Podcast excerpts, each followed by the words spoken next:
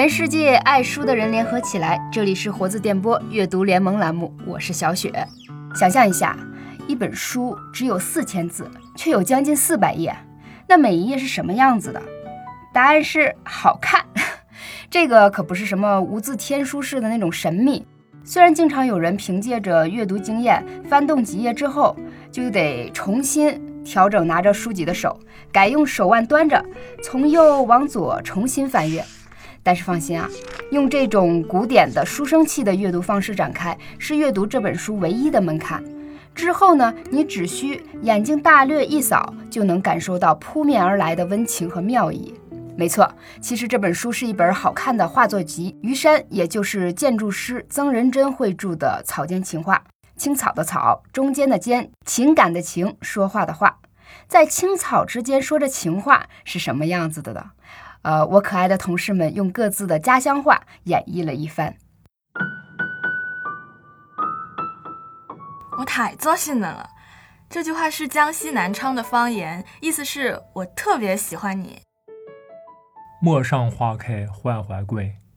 普通话呢就是陌上花开缓缓归。那用你们的方言说“你真好看”怎么说？你真好看。如果有多一张船票的话，你会和我一起走吗？小雪非得逼我用家乡话，那我用方言再读一遍。如果有多一张船票的话，你会跟我一起走吗？我愿意，我也喜欢你，我愿意。其实我都中意你。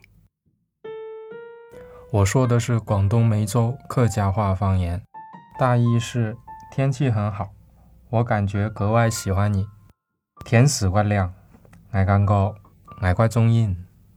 大多数时候是静默无言，偶尔画一画，也似乎可以听见有个心爱的人在对自己悠悠歌唱。酥了吗？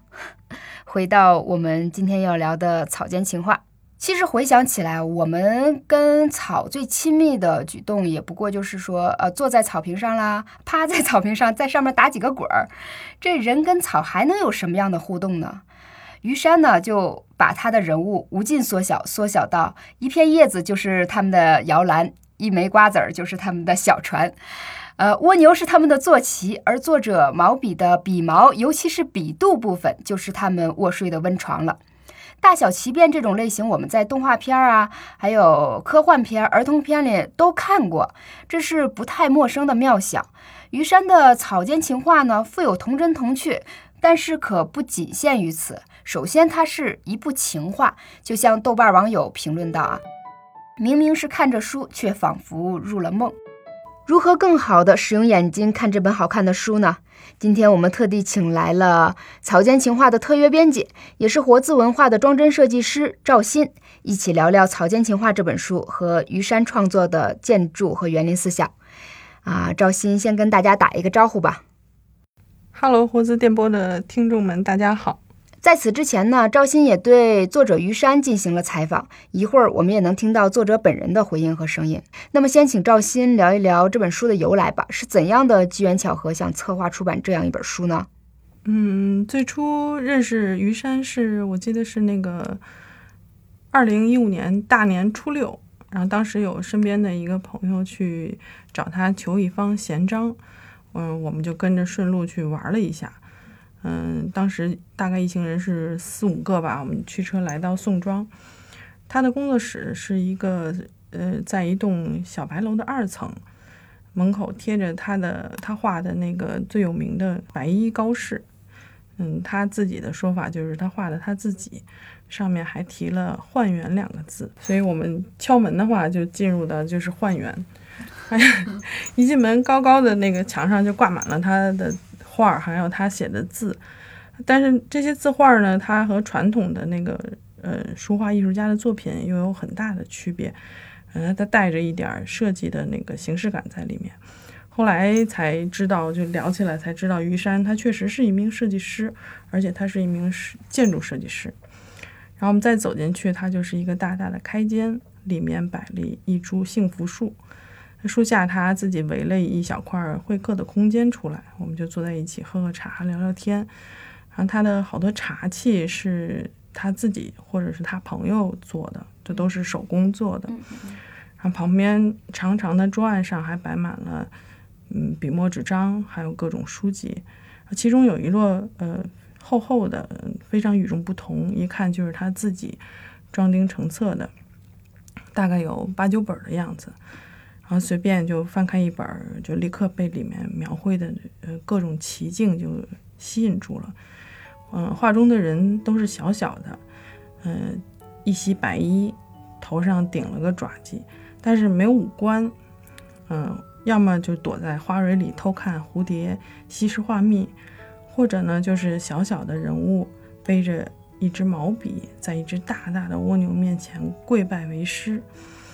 因为画中的这个人他正在创作一幅山水画，而这只蜗牛随便走出的痕迹，就是一幅近乎完美的山水画了。嗯，这种画儿这种情境，你会不由得不由自主地联想到《爱丽丝梦游仙境》，当时就暗自买下要给他出本书的想法。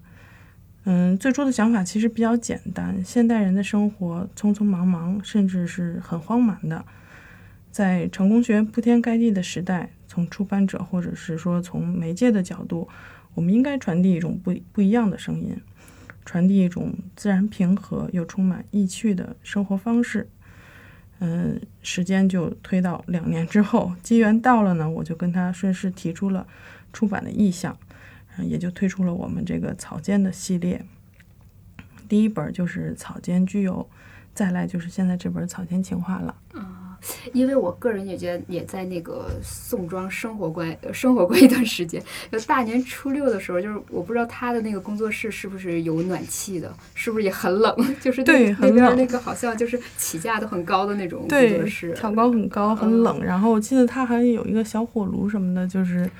对，也是那种陶泥自己呃 自己做的。我就记得那个就是宋庄，呃，经常能看见各种就是创作者嘛，就是有的嗯人骑着自行车，然后夹着自己的画，然后悠悠的过去，觉得他那个脸上的表情就特别干净，就很纯粹的样子，呃，对所以就是、呃还是。这个呃朋友是他也会刻章，然后去因为这个章才去找找到他，是这样。就是有朋友想做一个闲章，然后去求于山来刻一个。嗯，哦，于山的闲章也很有意思，他也是，呃，装订了好几本儿，然后有白衣高士。当然，他那个闲章他表现不出来颜色，他就是一个高士，呃，或者是骑着鹤。然 后飞啊，或者是就是有小乌龟啊什么，就也是这种有情趣的东西。啊、就是他整个这个这个白衣高士，就是他自己个人的一个形象的代言，这种是吧？这对嗯，就是那说，就说，嗯，《草间情话》是他第二本那个草间系列的作品嘛，嗯就是他跟第一本《草间具游》有多大程度上的那种差异呢？就是在其中有什么新的发展吗？嗯，那前面也提到，于山他是一名呃建筑设计师，嗯他自己本身就喜欢中国传统的山水园林，他对中国传统的自然观、居住观，他也有自己独到的见解。呃之前就听他讲过，他曾经在建筑工作室工作的时候，然后有一天傍晚，他站在工作室外面，呃，休息啊也好，还是怎么干，然后他就看那个夕阳的阳光，呃，光线照在那个工作室的建筑上面，他就突然发现那个光影的变化影响着整个建筑的样貌。嗯，然后他突然意识到，阳光、雨水，呃，甚至植物，呃，跟人还有建筑之间，它是有着千丝万缕的联系。他他自己就是经常我们聊的时候，他就会呃最常挂在嘴边的就是“关照”两个字。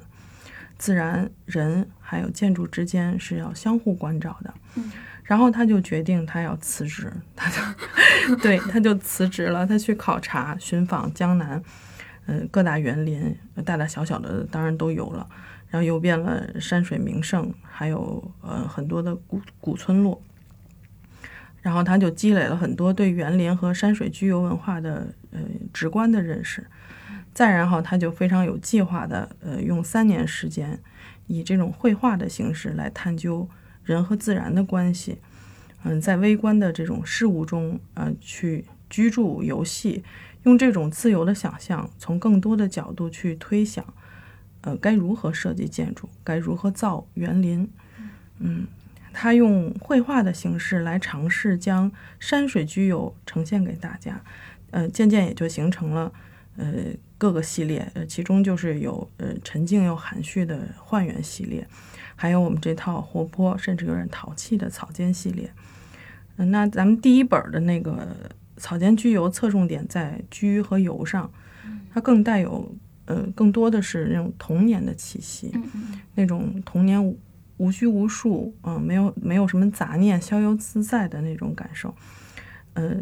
草间居游分了案头居游和草间居游两个大部分。我自己是比较喜欢案头居游，嗯，你可以就是看到就是笔墨纸砚、瓶瓶罐罐，还有好多什么嗯奇石香炉，还有花花草草、盆景，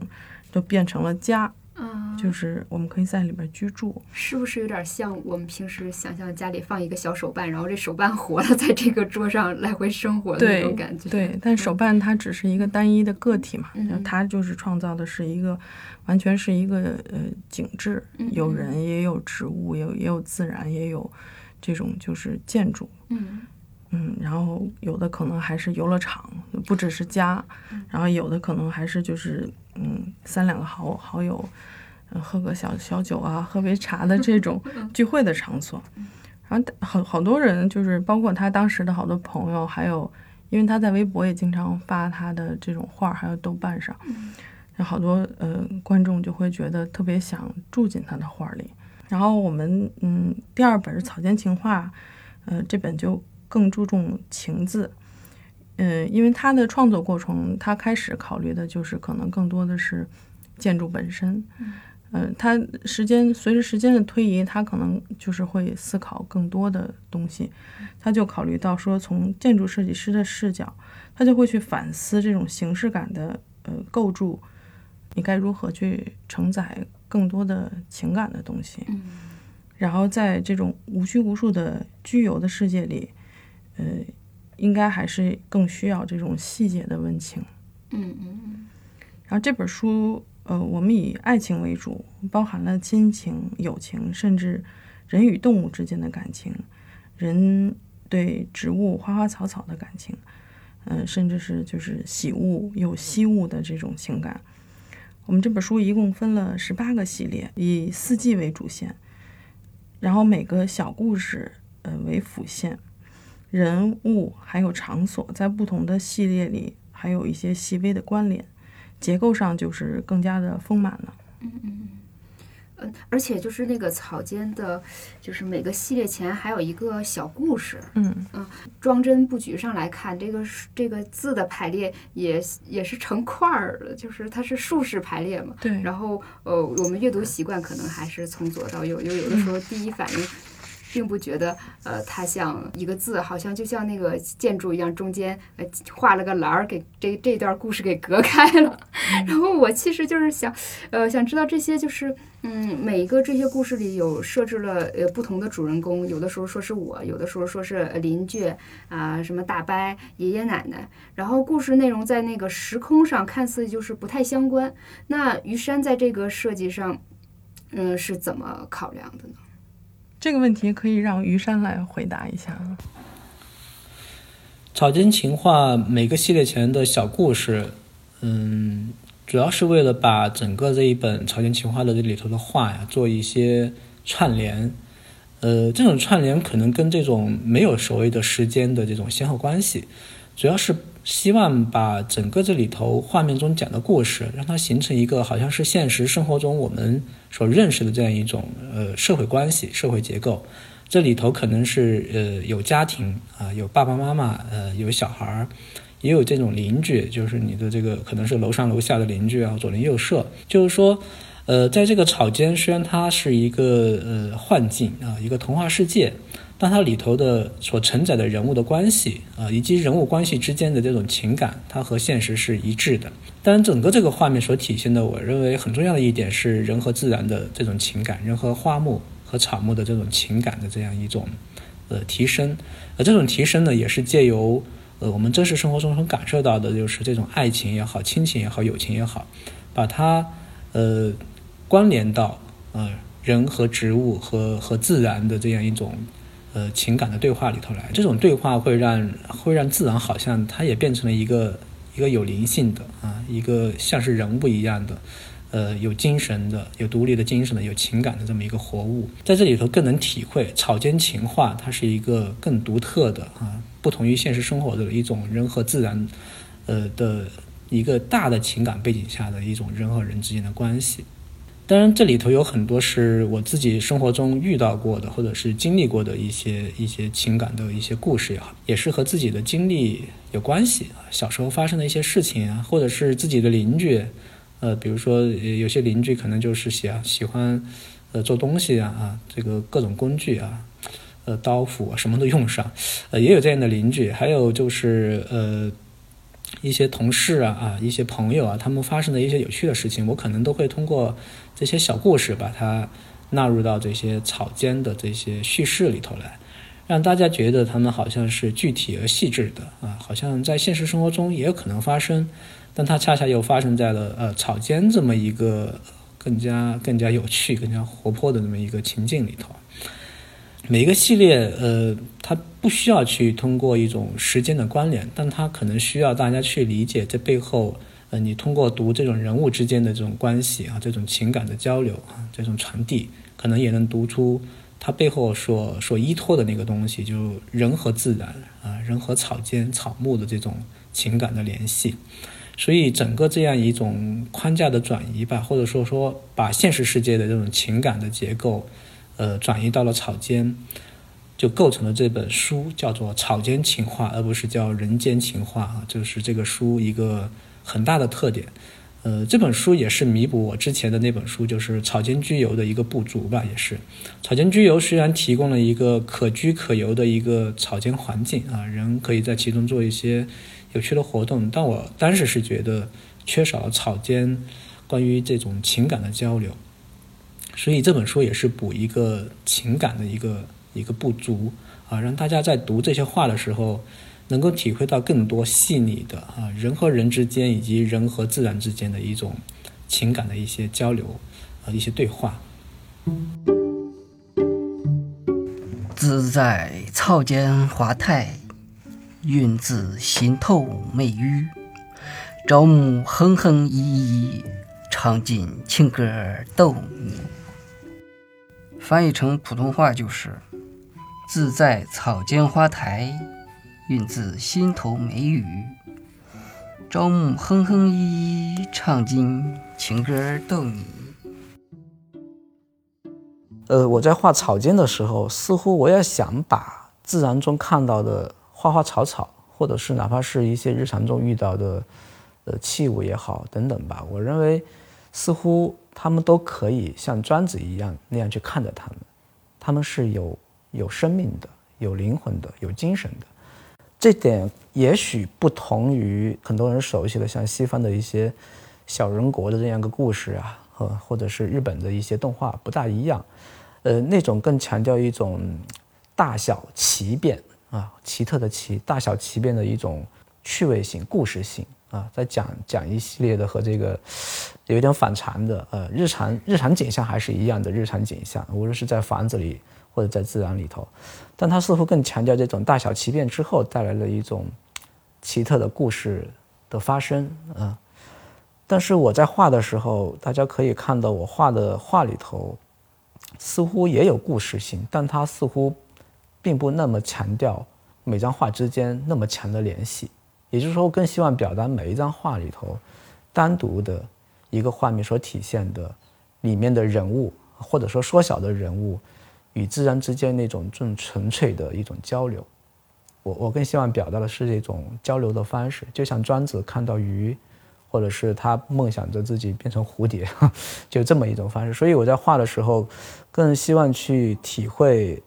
人如何和自然发生一种更为亲切的关系。讨论的更具体一点，就是我曾经花了很多时间去思考，呃，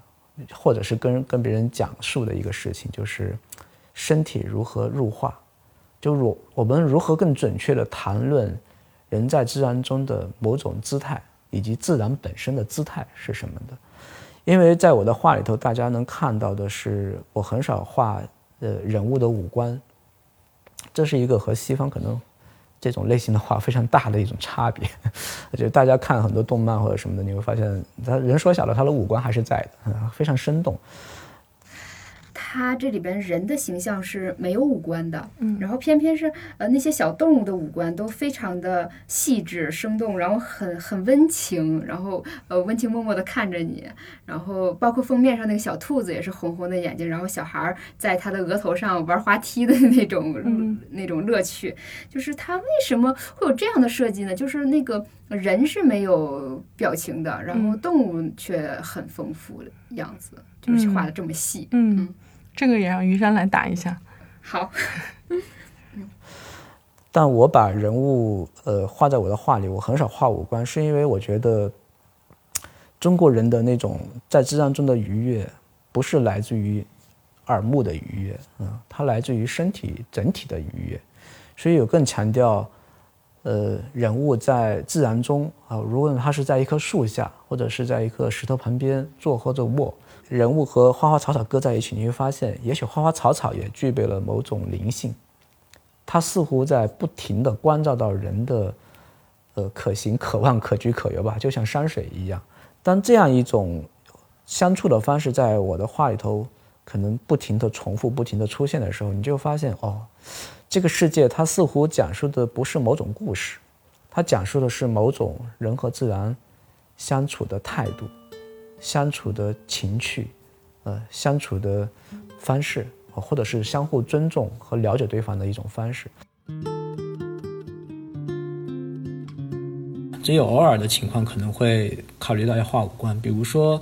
呃，在这个草间情话里头，它有一个故事叫《醉翁入梦》，呃，里头是讲的是一个喝醉的人闯入了这个草间的这个世界，他喝醉这个人可能更像是一个。呃，真实世界里的尺度更大的这么一个人物，闯到了草间这种呃小人儿的这么一个世界里头哈，呃，但是是为了考虑呃一个区分吧，就是说把这个大的人啊画了这个五官啊，有点这种醉醺醺的样子哈，呃，这种呃里头的小人儿啊，可能还是保持了没有这个五官的这么一个特点，呃也是考虑吧，就是说长期的创作过程中，你我就慢慢体会到一个特点，就是说。呃，虽然不画五官，但如果你把呃人物的姿态和这个他的环境和他所做的这个事情吧，呃，有一个更好的呼应和匹配，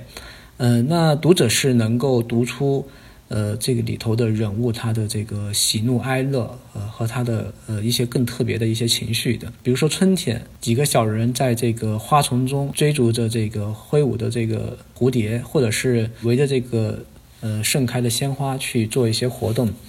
只要这个人物的身体姿态它是相对来说是舒展的啊，是是灵活活泼的，那你自然，呃，即使你看不到人物的五官啊，你也能体会到人物的心情是呃非常的愉悦的。秋天啊，如果是人物，可能就一个人对着一朵枯寂的花朵，或者是对着一些枯掉的枝叶。呃，一个人形影相吊的哈，可能你能感觉到他的内心是相对来说比较孤寂的哈，可能就没有那么的愉悦。所以，呃，当人物的姿态和对他的环境的刻画做到了呼应啊，做到了匹配，呃，对整个的情境意境有了一个整体的考虑，我认为不画五官也能体现呃人物的很多丰富的情绪。当然，在这个呃画面里头，在这个草间情话里头，有很多关于动物啊，对于这个昆虫的这个描绘，它们的面部却是比较细致的啊，比较比较生动的。呃，可能也是自己对呃对这个动物或者昆虫的观察啊，长期以来并没有那么多吧，不像对人物的这个了解，你你不画这个人物五官，你呃就是不用想你也知道它应该长成什么样。但对于各种各样的啊，千奇百怪的这种动物或者昆虫，你如果不去描绘它，可能不仅是我，可能大多数人都不知道它们可能长成什么样子。尤其是昆虫，小小的哈，就是很多人可能都没怎么观察过。呃，我也是在创作的过程中，慢慢的了解，原来啊，这个动物啊，松鼠或者是这个蜻蜓啊，或者是呃某些甲虫啊，它原来是长成这样啊，这么有趣，有它自己的一个独特的特点。呃，所以在草间情话里头，呃，人物虽然面部没有五官，但动物和昆虫我还是尽量的，呃，做到一个相对来说客观真实的一个描画，当然也会做一些有意无意的一些调整吧，让它变得更加亲和、更加可爱啊，更加呃某些特征更加突出一些。呃，所以在草间里头，呃，好像就是没有没有脸的这个没有五官的这个小人和这个呃面部非常丰富的这个动物和昆虫啊，有了这么一种好像呃一种并置，一种很有趣的一种对话，好像这种动物和植物啊，动物和这种昆虫才是这个呃草间呃草间世界里的这个主人啊。乍一看，这个草间情话里面主要人物形象有四个，呃，一个白男子，这白衣高士，然后一个红女子，还有两个蓝孩子，就是蓝色的小人儿。嗯，细看之后呢，就是读者就很容易分辨出这个红红白他俩是一对儿。嗯，但是这蓝色的小人儿跟他们之间有什么特定的关系吗？就是他们在扮演什么样的角色呢？啊，虽然里面也有那个光着身子，你看不出来他是红的还是白的还是蓝的。呃，他们在这个故事里就是起到。什么作什么样的那个作用呢？这个我们也来让让让作者来回答一下。草间里有两位童子啊，穿着这个青衣，我称之为奇妙双瞳。呃，最开始的时候画里头只有一个白衣的先生啊，就是我自己，因为画了一段时间，觉得自己在这个画面里头过于的孤孤独无聊了，所以我又画了两个小朋友。就穿着这个青色的衣服啊，青衣童子。呃，他们最开始是作为一个比比这个白衣先生年纪稍微小一点的，更加活泼可爱、更加调皮的这么一个角色。呃，同时呢，他也有一点像呃我们说的这种童仆啊，有一点像童仆。他们可能会帮着这个白衣先生打打杂呀，比如说呃端端茶呀，或者是呃拿点东西啊啊，做这样一个角色。当有了这个青衣童子以后，呃，在整个这个呃画面里头，它就变成呃有主次了，这个活动也就有主次了。同时，这个呃活动的内容呢，也会变得这个更加的有趣活泼。嗯，就是白衣先生可能他在里头也是非常非常的呃调皮的这么一个角色，但是青衣童子呢，似乎让这种调皮可爱变得有了呼应。在这个白衣先生和这个红衣女子之间呢，本来也曾经设置过，呃，这个红衣的这个呃童子，实际上还有红衣童子的。后来画的画的可能就用的也不是很多，最主要的还是青衣童子这样一个角色在这里头，呃，起到了一个衬托、辅助，呃，有时候甚至也可以称之为一个最重要的角色，在某些画面里头，使整个这个故事变得。呃，画面的故事变得更加的呃，就是说有主次吧。嗯，在草间情话里头，实际上应该可以就是说是一家人吧。你也可以理解为他们是这个主仆关系，呃，也可以理解为就是他们的孩子或者他们的这个亲戚朋友的孩子，在草间里头生活嬉戏，呃，做一些他们认为有趣的呃一些一些活动。呃，我觉得在。在某些故事里头吧，他们也扮演了一些相对重要的角色，呃，但是呃，总的来说，他们还是一个辅助的这么一个作用吧。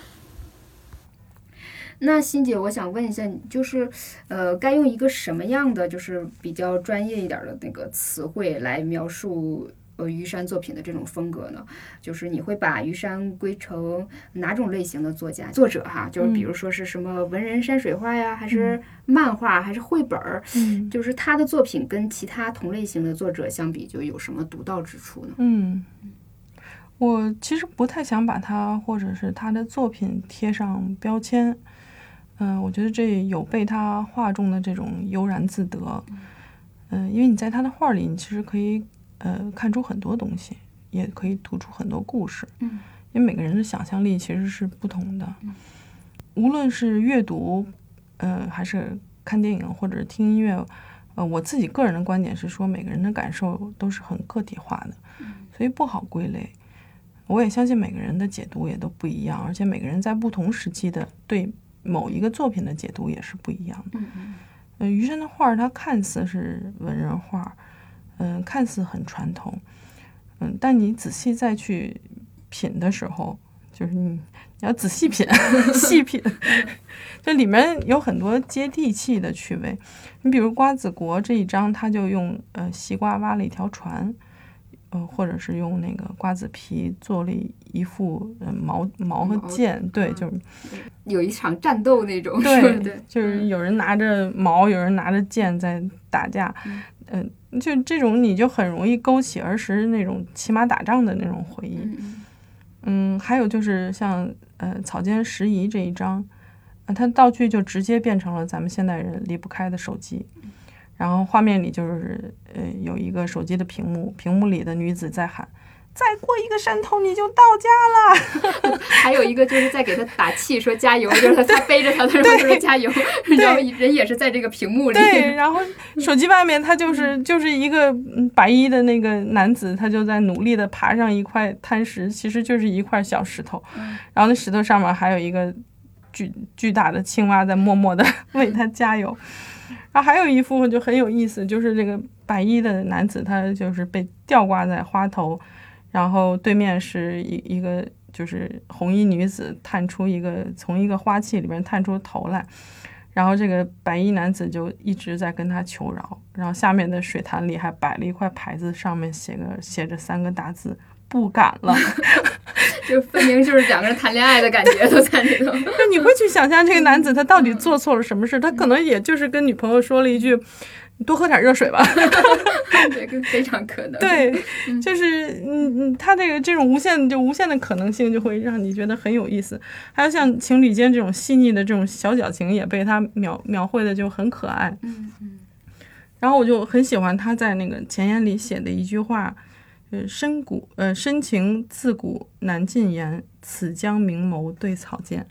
嗯，对，就尤其是呃，很多人说我们在跟手机谈恋爱，这这种感觉都觉得很机械。只有在他的书里边看到那个人和手机里那个互动，你会觉得哇，真的是在跟手机谈恋爱。他还给那个手机充电，给女朋友打气充电，对，还有什么废弃手机搭的那种棚子，对对，就觉得嗯，他就是那个一方面好像呃在谈庄子啊，然后在谈园林呢，就很、嗯、很逍遥自在状态；嗯、另一方面又把生活就是你随手可见的东西拉进来一起画，就特好玩。嗯。嗯，但是就是呃，于山作为建筑师。师他对中国人那个生活文化呀，呃，还有人和自然的关系，呃，人在自然中的那个姿态也有很丰富的思考。嗯、这个我们也听听他的说法。我也请云山。对，嗯。假设你去过像苏州的拙政园、留园啊、呃，或者艺圃这样的一些园林，或者你到过一些漂亮的村庄，也许像珲春，或者是江南的某个水乡。或者你去过中国的一些我们称之为山水名胜的一些地方，华山、环山，或者是苏州的虎丘或者天平山，你就会发现，哎，中国人的一个生活文化里头，自然的东西无处不在。什么是自然呢？树、石头、风、云、雨、雪、天光、云影，都是自然的部分。它不仅仅是我们仅仅在公园的时候看到的。可能有一些，呃，大片的牡丹啊，或者一大片的郁金香啊，或者一大片的绿地啊，不大一样。似乎每一个你能够接触到的假山或太湖石，你能够路过的一棵槐树，或者是一棵瓜子黄杨啊，或者是一片荷花，哎，你是否发现每一种自然的东西，它都具备一些独特的特征，需要跟你对话。你在园林里头逛，或者在呃山水名胜里头逛，你会发现这些自然的东西似乎具备某种更强的对话的能力，它似乎和你的呃文化和你的生活有某种更亲密的交流的能力，呃这一点非常不一样，就跟跟日本的园林、跟西方的这种风景园林也不大一样。也就是说，中国人在经营自然的时候，似乎是把自然。往自己生活更亲密处在经营，啊，就是说我生活的方方面面，我哪怕我是在里头读书、弹琴、喝酒，对吧？大家能想象，可能在一片竹林里弹琴是最最爽的，可能是在一片池塘的荷花里头喝喝小酒是最爽的，或者是在一片芭蕉树下听雨是最爽的。呃，他似乎已经有非常细腻、非常精准的一些关于生活与自然关系的讨论，沉淀出了一种。生活的美学。呃，这种美学呢，在园林里头会体现的更加集中一点，而我们在山水里头，或者是在呃这种聚落、村落里头，呃，你会发现，可能像像在村落里头，你会发现它跟日常生活更加紧密。洗个菜，或者是洗个衣服，呃，这些很日常的东西，它也可以和环境、和自然有某种美好的关系。我们现在的城市，它的这种过度机械化的设计啊，过度无趣的设计，把自然那种参差多态干掉以后，我们不了解自然应该是什么样子。自然的参差多态没有以后，我们的生活自然，我们的生活和自然发生的这种可能性也在减少。我们和自然交流的方式也是缺乏想象力的，因为因为我们没见过，对吧？我们都不知道。可能很多人就是说，我们先开玩笑，就是很多城里人一直在吃某种蔬菜啊，或者吃某种肉和猪肉，但他没见过猪跑，因为他一直生活在城市里。也许他在吃某种水果，但他一直不知道这个水果的它是长在树上的还是长在地上的，就是这么一种。一种关系，就我们现在在城市里头看到的很多自然，它很机械单调，就那么几种，你不知道，实际上在自然里头它是可以多种多样的，它的局限让我们呃变得很被动，甚至很无奈。所以我后来就在尝试画草间的一些画的时候，我发现，哎，有些东西是可以去做一些尝试去想象的，因为我们生活中有很多东西呢，还是比较容易得到的，比如说盆植。每家每户可能都能有能力做到。呃，阳台上呢放几个盆栽，无论是你做青种青萝也好，种月季也好，或者种水仙也好，它的多样性是一直保留的。嗯，然后这种多样性下呢，你会发现每个人都可以做选择，去喜欢某一种东西。但有时候这种喜欢，呃，在我看来，有些就是一种纯粹的观赏性、观赏审美。后来我在画草间的时候。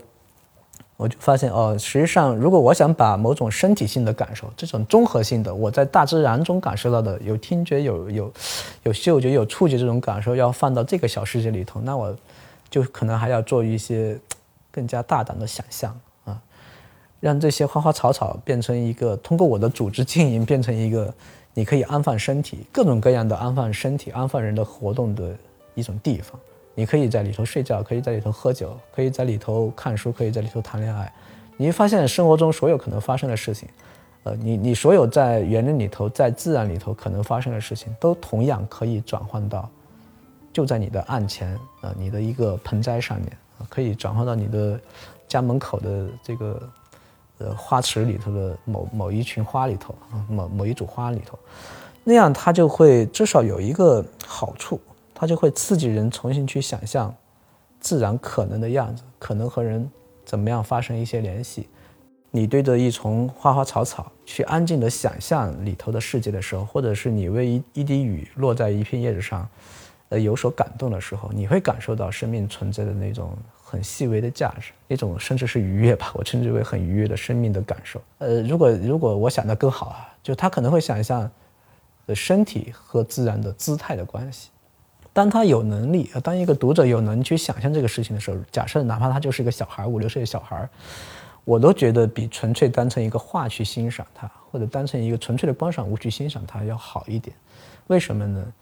呃，因为我我刚才也讲过，我们的身体的很多能力在退化，这种退化就是很直接的，就是我不能感受到某些植物给我的身体的除了视觉以外的一些愉悦，或者我不能分辨某些植物它带来的某种。呃，姿态的不一样。那如果他从小就开始借着植物、自然中不同不同的东西想象一种人可能和他发生活动的关系啊，不管你是爬也好、卧也好，也许在他在他成年以后，十几岁以后或者二十岁以后，当我们的环境啊需要改变，当他需要去造一个园子，呃，或者是去经营一个自己的家啊，经营一个小庭院的时候，当他需要在一个小地几平米的地方种一棵树的时候。呃，我认为他会回忆起一些东西，呃，某一种经验会跟他建立起桥梁。就他曾经想象过身体如何安放在自然里头，哪怕那个自然可能就是一丛花草。生命它必须冲破当下他所面对的很多的局限，让他放弃，或者是让他去抵抗空间的束缚、时间的束缚、重量的束缚、尺度的束缚。呃，我认为这样的生命它才具有生机，它才具有活力。呃，当然也是因为画这些画，我可能也是比早几年吧，可能心情要好很多，自己的状态也也也好了很多。就是你会发现啊，实际上你画的过程中已经慢慢理解到，呃，你去理解世界的一种方式。所以整个这个创作草间这个系列呢，看似好像很简单啊，好像就是一个像像很多西方的漫画或者是日本的一些动漫一样，就是说它是一个大小奇变，但似乎在这个奇变背后还有一些我理解到的中国传统文化里头所所一直存在的、一直延续下来的一些一些思考吧，就是庄子或者老子的一些思考。再比如说，沈复在《浮生六记》里头，他曾经讲到自己小时候趴在这个呃草堆里头，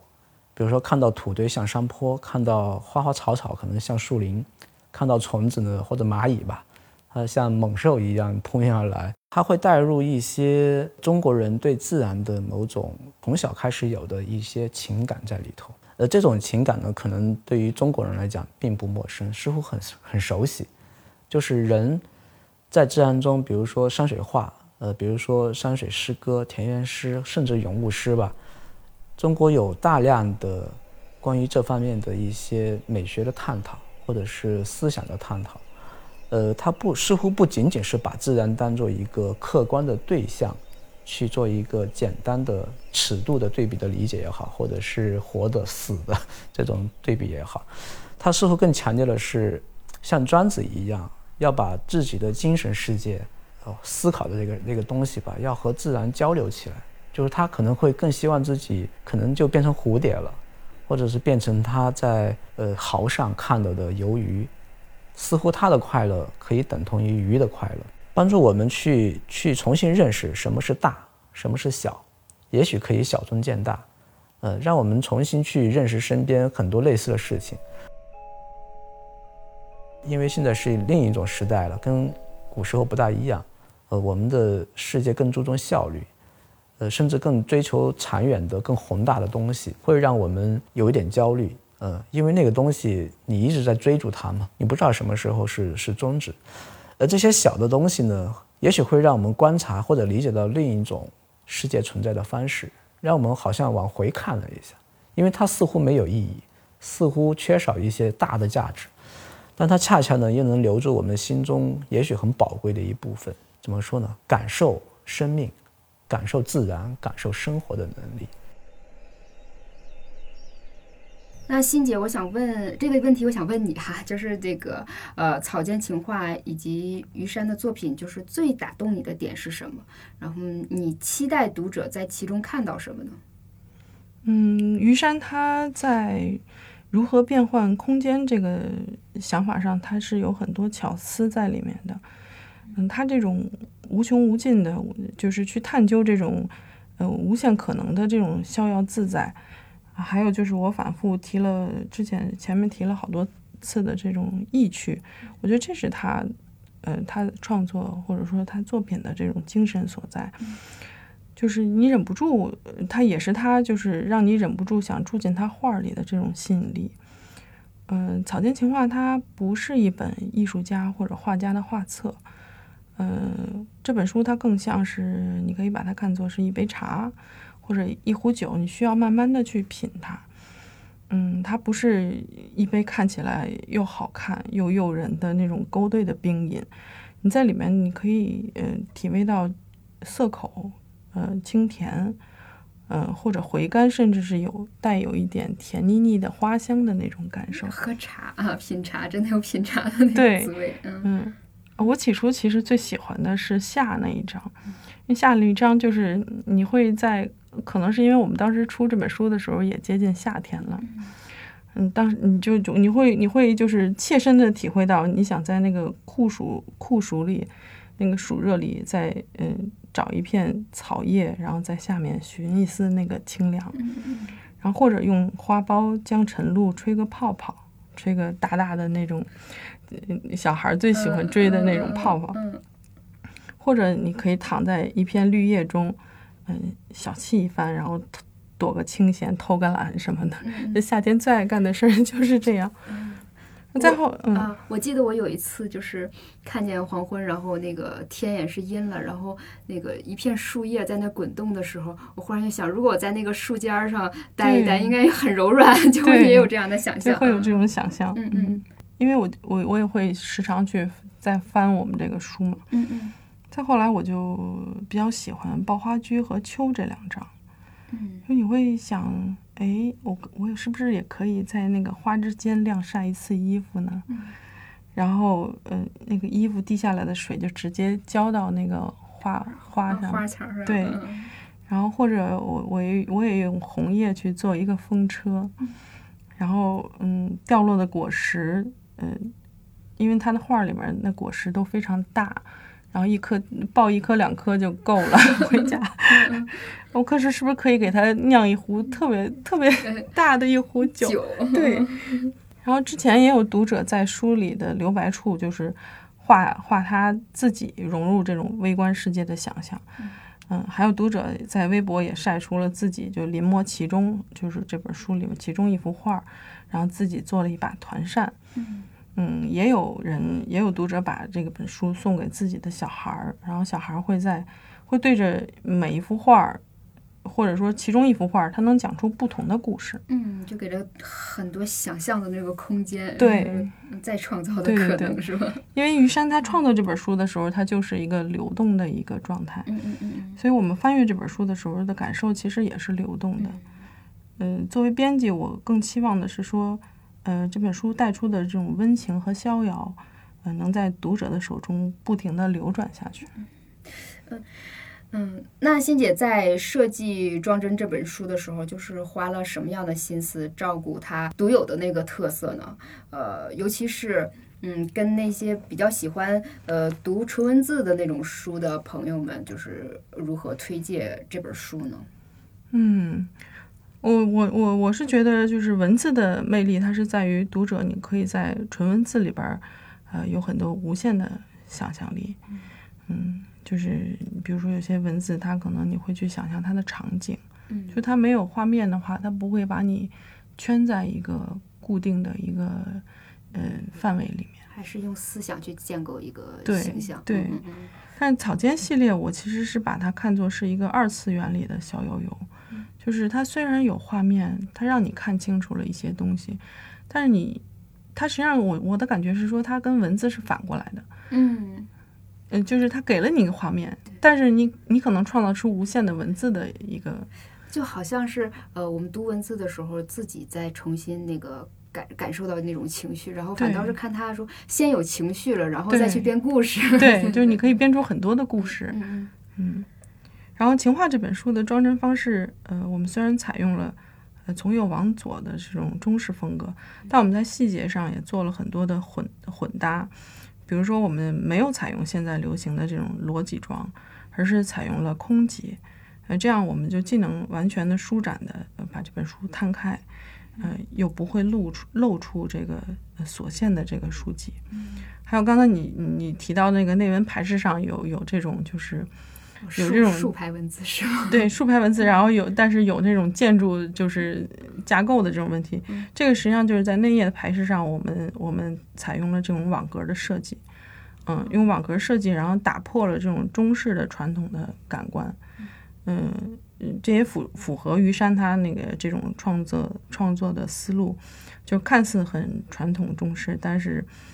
呃，就是你刚要对他好像有点肃然起敬的这种感觉，但是第二眼你再看他，他实际上都是身边的人和事，然后你可以贴近这种人和事，你可以贴近这本书，你甚至可以进入到这个书里和画里当这个主角，而这个主角。呃，你可以是画里的主角，故事中的主角，你也可以是这种想象力迸发的主角，你可以参与到其中。然后我们那个纸张的选材也更加呃柔软贴服，翻阅起来就是更亲和。呃，值呃哦对，值得一提的是那个呃《情话》这本书的封面，我们是请、呃、我们当时请玉山专门呃为这本书定制呃现画了一幅画。呃，所以我们这本书的护封展开是一整幅，啊，正面是红衣女子坐在花朵里羞涩地看着对面，嗯、这个白衣的这个男士站在花苞上给他跳舞，然后周围就是草木盈盈的，呃，蜂蝶飞舞。然后我们把书翻到背面，原来，嗯、草丛里还有一只特别大的萌萌的大兔子在望着他们。那兔子身上还有，呃，你可以把它看作是两个孩童，两个小孩儿也好，或者是他们的小伙伴儿也好，嗯、然后他们就骑在兔子上欢呼叫好的样子。然后我们封面还有一处小心机，就是，呃，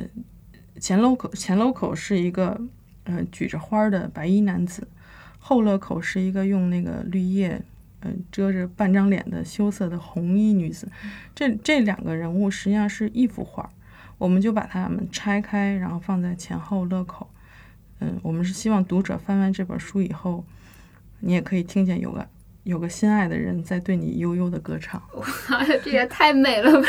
怪不得就是里面有 有有好多评论说这个送给闺蜜的礼物，然后送给那个情人的礼物。对，还有一条最感动的，我看到说，就是大概三月的时候说他在他在武汉，嗯他很想读这本书，嗯但是快递邮不到。嗯啊，我觉得 好好好感人啊！就对就真的。这个在，尤其是在现在，呃，满眼春色、绿色、草色的这个春夏时节，我们真的应该嗯拿出来翻、翻看一番。嗯嗯，然后没想到这个虽然只有四千字的书，但是给我们无尽的想象力去丰富它的内容。对它这这这个就是您刚才讲那个三月这个疫情期间，这个它实际上它就是一个温情的一种流转，嗯。嗯嗯，好，那我们最后听呃于山老师呃怎么引领你去读打开这本书吧。好，欢迎于山。深情自古难尽言，此将明眸对草间。情感的归处各有所期，情话的依托各有所从。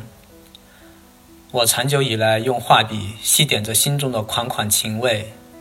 将喜怒哀乐隐藏于这草间田园，与亲人、伴侣、朋友、花鸟鱼虫等时不时的调侃逗趣。像孩童般想象着人间的纷纷形式，也算是对碌碌青春的一种补偿和纪念吧。也把这本略带调皮的世外情话送给对世间温情有所期许的人，祝福他们。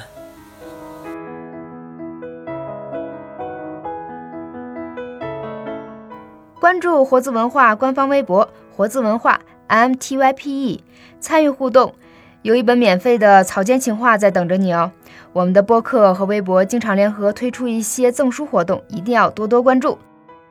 全世界的爱书人联合起来，这里是活字电波阅读联盟栏目，我是小雪，我们下期再见。